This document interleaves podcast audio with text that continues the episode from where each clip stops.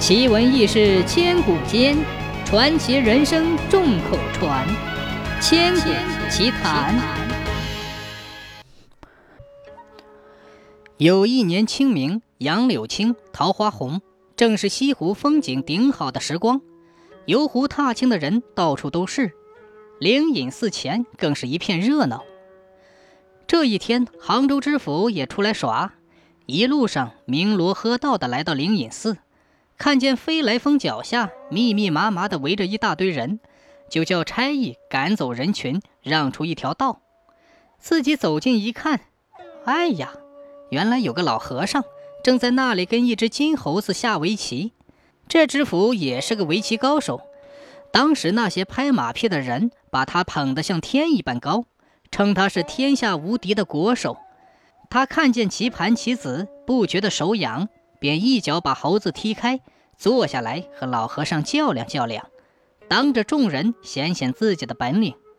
老和尚知道做官的人是要面子的，于是手下留情，有意让掉了几个子儿，认输了。知府赢了围棋，心中得意，站起身子，仰天哈哈的大笑起来，并把老和尚奚落了一番。老和尚心想：我好意给你留个面子。你倒不要脸了，也就哈哈的笑起来。知府见他笑，便说：“你疯了？棋走输了还敢笑？”老和尚说：“大人，你不知道，强中自有强中手，我上面还有老师傅呢。”知府听了，连忙问道：“哦，你师傅在哪里呀？敢跟我来下一盘吗？”老和尚用手朝山一指，说道：“那。”那就是我师傅。知府抬头望去，见刚才被踢开的金毛猴子正在飞来峰上攀着树枝荡秋千，于是就说：“呸！我当是谁？原来是只毛猴子！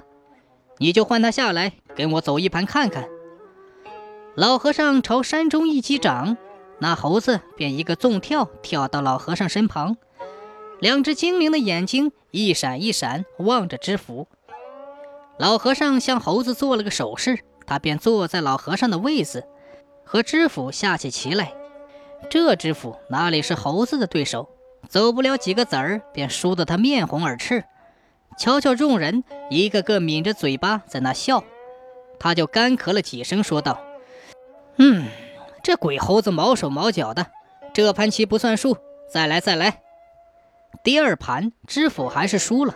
急得他脸上一阵红一阵白，黄豆大的汗珠子一串串的从额角上挂下来。围着凑热闹的人见堂堂的知府大人竟然败在毛猴子手下，都哄笑起来。知府在众人面前出丑丢脸，心中气恼极了，脸孔一下子变得铁青，豁然的站起身，将棋盘摔在地上，大吼道：“快把这个畜生给我抓起来，给我狠狠的打！”差役们一窝蜂的拥上，老和尚看看不对头，便在猴子顶上一拍，叫了声：“去吧！”只听那猴子一声呼啸，像箭一般的窜上了飞来峰。差役们追上山去，只见那猴子从这棵树梢跳到那个树梢，又从这个树梢跳到那棵树梢，一会儿东，一会儿西，比松鼠还灵活。差役们奔跑了半天，累得上气不接下气。还是捉不住，知府在山下气得浑身颤抖，大喊大叫：“给我放火烧山！给我放火烧山！”